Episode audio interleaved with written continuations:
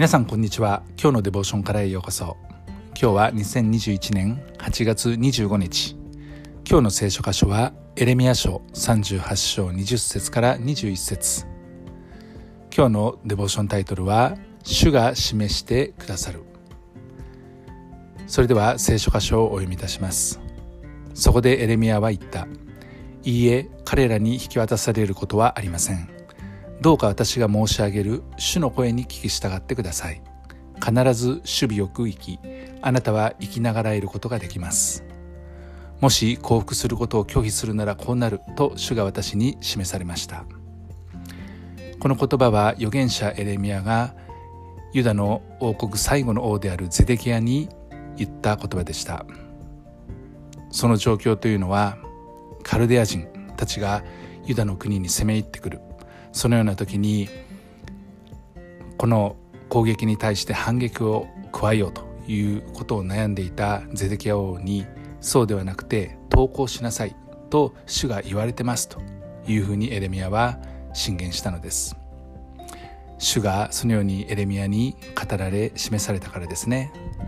しかしそれを聞いたゼデキア王の役人たちは王にこのように言いました。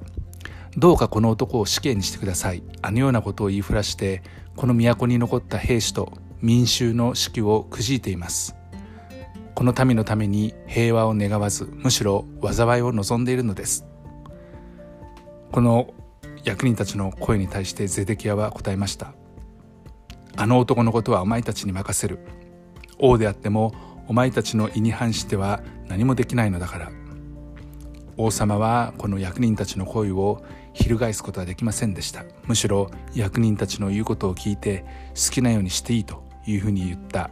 それによって役人たちはエレミアを捕らえ監視の庭にある王子マルキアの水ためへ綱で吊り下ろしてその水ための中には水がなくて泥が溜まっていたんですけれどもそこにエレミアを沈めていきました。後になってエレミアはその水ためから引き上げられ監視の庭に置かれるようになりましたけれどもそのような状況になってもエレミアは主が語られたことをそこからそれることなくゼデキアに伝え続けました。主が私に示された。だからその通りにするならばそれに聞き従うならば必ず守備よく生きます。そしてあなたは生きながらえることができますというふうに言ったんですね。私たちも主の言われたこの命令に対して従うということにはとても大きな勇気が必要とされます。私たちは恐れを感じます。主を恐れるのではなくて人を恐れてしまう。そのような状況に陥ってしまう。または陥りそうになってしまうことがあるでしょう。でも私たちは天と地を作られ天と地を治めておられる主なる神様に従うものでありたいと。いうふうに思います。愛する天のお父様あなたが命じられたことに従うものとしてください。主イエス・キリストの皆によってアーメン。今日も皆さんの歩みの上に神様の豊かな祝福がありますように。